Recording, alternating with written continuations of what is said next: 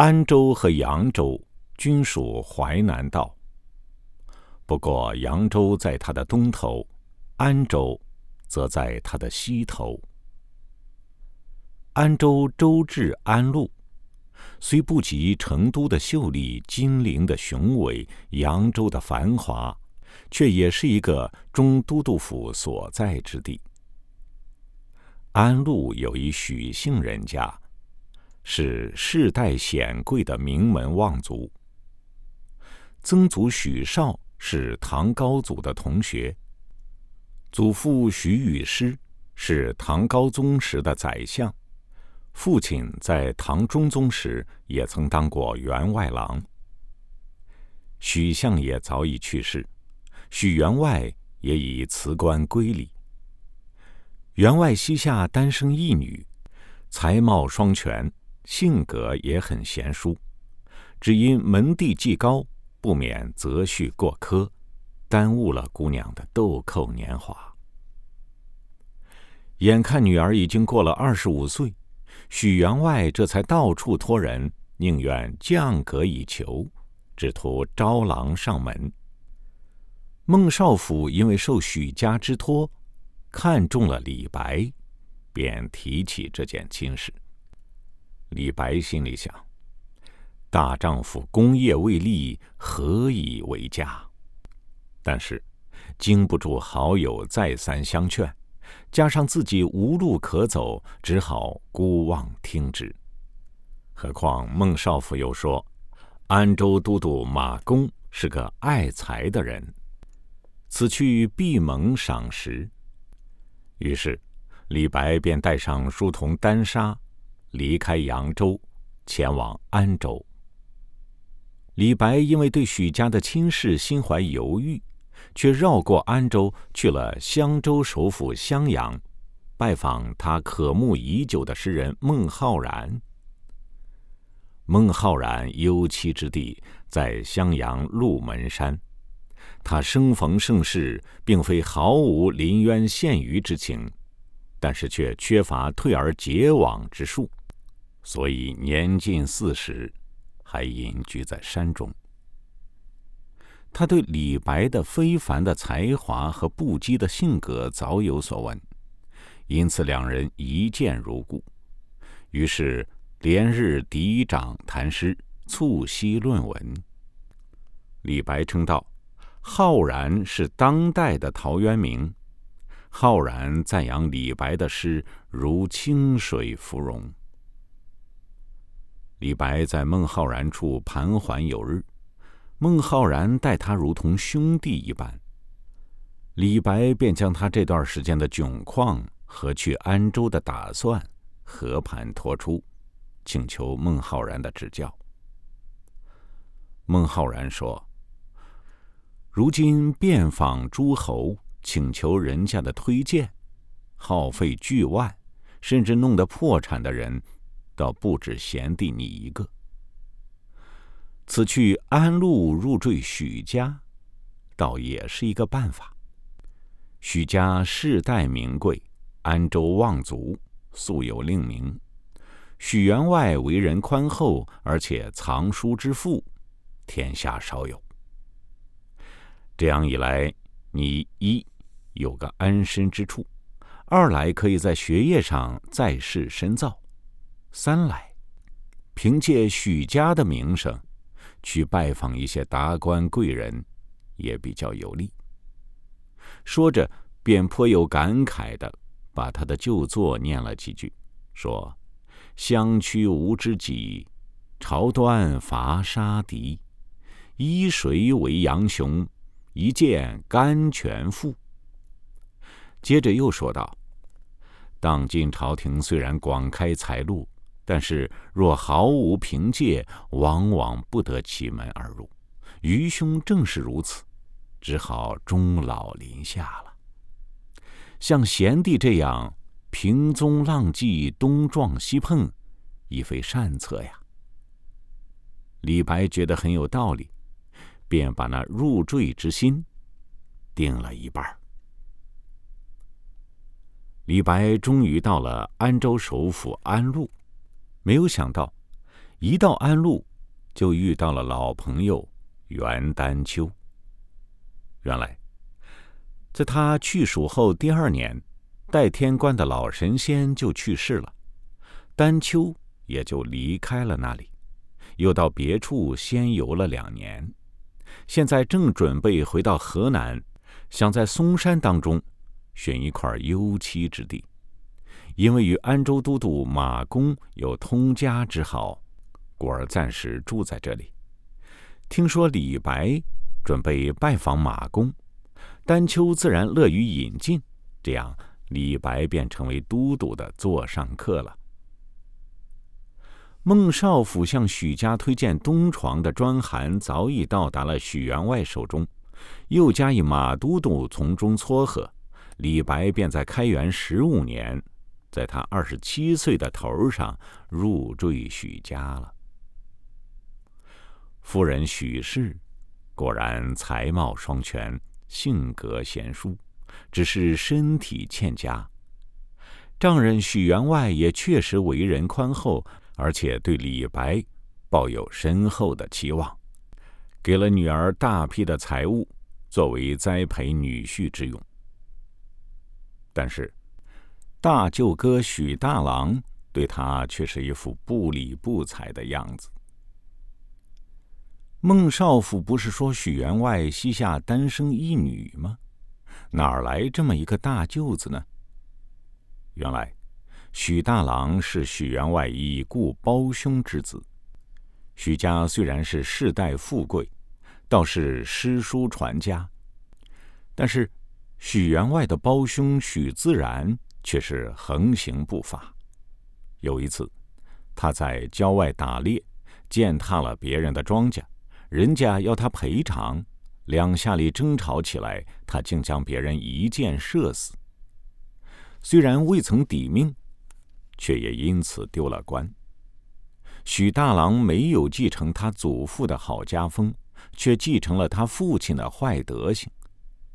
他见叔父膝下无子，早有觊觎之心，单等他叔父一死，两房家财便由他一人独吞。堂妹吗？一嫁了事，嫁出门的女泼出门的水。许大郎的算盘正打得如意，不料被李白入赘，给他搅黄了。因此，李白一来就成了他的眼中钉。李白自然不屑和他计较，打算过个三年五载，有了出路，就和许氏自立门户。谁知这位许大郎不仅冷淡，而且言语之间对李白竟然渐渐的讽刺起来。李白决定敬而远之，便和夫人许氏商量，找一个清静的地方去读书。许氏提起他们家在城西北六十里的北寿山有别业一处，是祖父的读书堂，只是年久失修，恐怕住不得人。需要休憩一番。李白听说有这样的一个好去处，便顾不得等候休憩，收拾了一些简单的行李，带上丹砂和一个家人，第二天就搬到北寿山去了。从安陆出发，骑马只需半天就到了北寿山。李白一看，山虽不大，却是林木蓊郁。峰峦秀出，映霞吐云，曲径通幽。老宰相的读书堂在半山间，虽然破旧，但是可以容身，只需稍事收拾就行了。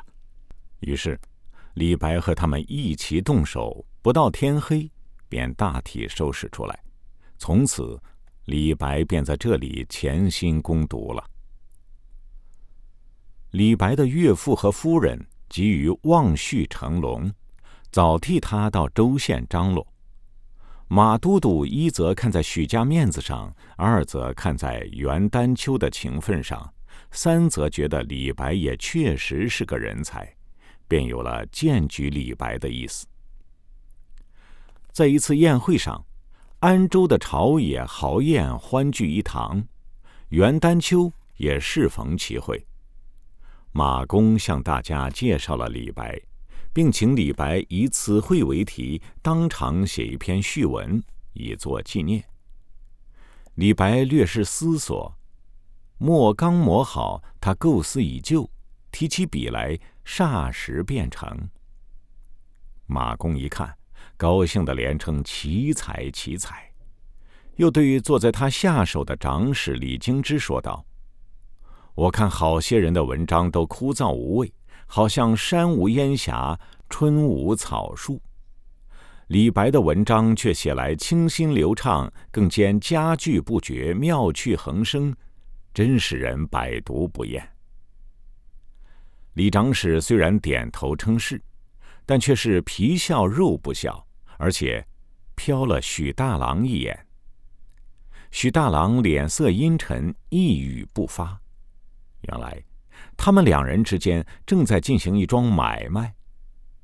李长史早就受过许大郎之托，准备荐举他的小舅子。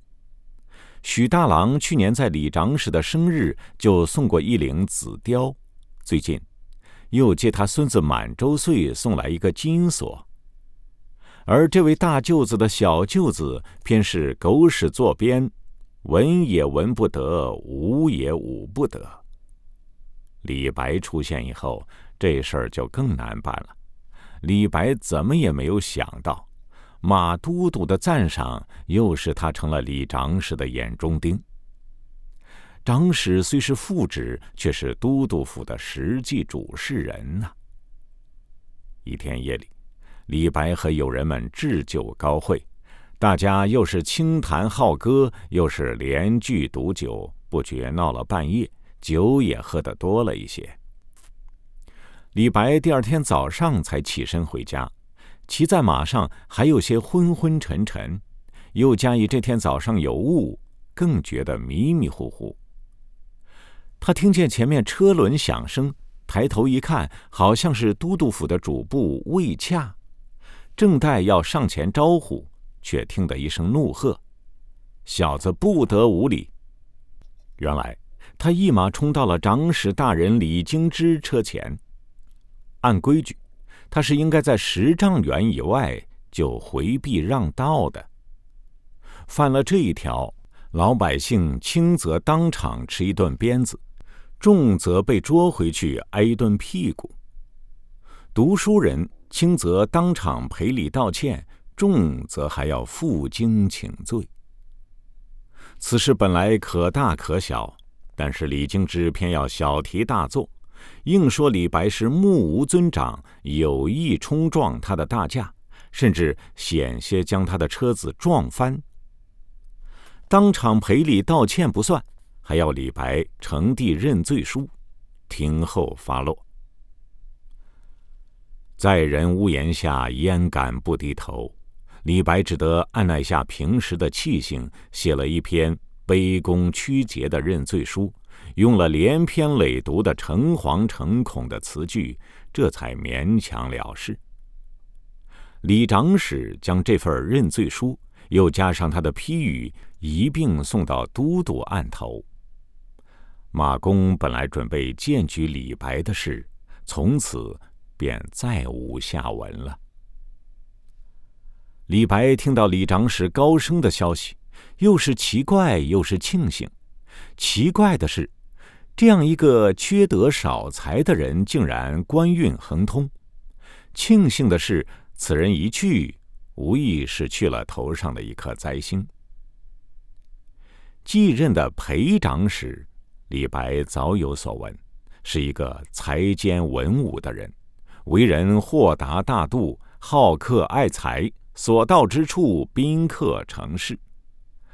公余之暇，不是置酒开宴招待众宾客，就是领上一些人出去驰马射箭。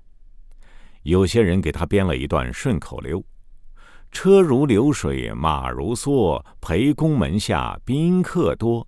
只需裴公一句话，胜似大笔登高科。”因此。李白对裴长史抱有很大的希望。这是八月初五，是玄宗四十五岁生日。早就有诏令下达，钦定八月初五日为千秋节，皇帝要在这一天与民同乐。除了在京城花萼楼下大宴百官之外，并令天下诸州各县宴乐三日。安州都督府和安陆县衙以及城中的公司宅地，从八月初一起就已经扎牌坊、搭戏台，商家纷纷油漆门面，一般庶民百姓也把住宅内外粉刷一番。这千秋节竟然比过年还要热闹。李白进城来，看见到处焕然一新，喜气洋洋，一派升平盛世气象，使他精神也为之一爽。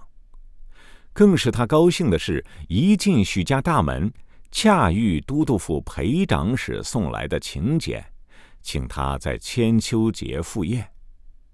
在千秋节的宴会上，李白的节才又受到了裴长史的赏识。裴长史听说他还懂剑术，便叫他当场表演。裴长史亲自给李白斟了一大杯酒，李白一饮而尽，脱去外面的长袍，露出一身玄色短装，衬着他的白色皮肤，更显得英姿飒爽。他手提家传的龙泉剑，走下台阶，来到亭中站定，左手反握剑柄，紧靠壁后，右手握成剑指，两臂向前，平举至胸，举目四顾，好像一道电光扫过众人的面前，然后右手将剑接换过来，便开始舞起来。首先，一个魁星点斗式的独立反刺，兀立不动，稳如泰山，便显出他功力的深厚；在一个燕子掠水似的仆步横扫，转换自如，干净利落，又显出他剑术的纯熟；然后转身携带，如风卷荷叶；纵步平刺，如野马跳涧；耸身上指，如白虹贯日。撤步反击，如彗星袭月。只见他左盘右旋，上纵下跳，愈舞愈快。那柄长剑宛如一条白龙，在庭中翻滚，几乎不见人影。堂上堂下银光闪闪，寒风飒飒，看得大家都凝神屏息，鸦雀无声。突然，庭中的白龙消失得无影无踪。只见李白剑已入鞘。这时，随着裴长史洪亮的叫好声，堂上堂下响起了一片热烈的掌声。裴长史又亲自给李白斟酒三杯，其他在座的宾客也纷纷给李白敬酒，满堂笑逐颜开。只有许大郎变脸变色，如坐针毡。千秋节宴会以后，李白又整理了一份行卷，亲自送到裴长史府上。这次，他特地将三篇大赋放在卷首。裴长史一看大喜，觉得李白实在是个人才，至少在安州这个地方再也找不出第二个。皇帝树下求是之诏，安州还不曾荐举过一个人。现在不荐举李白，还荐举谁呢？偏偏此时李白又有犯夜之时。某日下午，他闲步城郊，偶游佛寺，与一老僧谈玄论道，竟然忘了天色已晚，匆匆进城，街鼓早过，到处已经关门闭户。他企图侥幸，硬着头皮往前闯。却在望见家门时被巡夜的兵丁挡住。幸好当中有一个人认出他是宰相家的孙女婿，没有为难他。但是他半夜敲门声却惊动了许大郎。许大郎正想着在裴长史那里下烂药，便将此事编排起来，说成是李白在外聚众赌博并嫖娼。他让人传播开来，一直传到了裴长史的耳中，于是检举之事又无下文。李白几次去都督府，都吃了闭门羹。回答说：“长史欠安，谢客。”李白只好又回到了北寿山中。远在扬州的孟少府不知就里，只听说李白隐居寿山已近三年，竟然毫无出息，因此特地写了一篇致北寿山的遗文，寄给李白。遗文本来是用于平行官署之间的文书，至北寿山，实是打从李白门前过。转弯抹角的把李白责备了一番。开始是碧薄北寿山小而无名，不值得人盘桓留恋；继而又责怪北寿山把贤人才士隐藏起来，有负国家。言外之意是奉劝李白不要老钻在山里读书，应该出来多活动活动，早日得个一官半职，既不辜负徐老员外殷切的期望。也不忘他孟某介绍一场。李白也就汤下面，写了一篇《代寿山答孟少府遗文书》。此书开始用北寿山的口气说：“我虽小山无名无德，但也能攒霞溪雨，隐居灵仙，也能产随侯之明珠，续卞氏之光宝。”泰山虽大而有名，但一经封禅，劳民伤财，连草木石头也遭殃，也不见得可贵。继而又用北寿山的口气说：“天不密宝，地不藏珍，贤才不出，乃是王德不广。我有什么罪呢？一人李白从峨眉山来到我这里，我让他饱享自然之美，永葆青春，有什么不好呢？”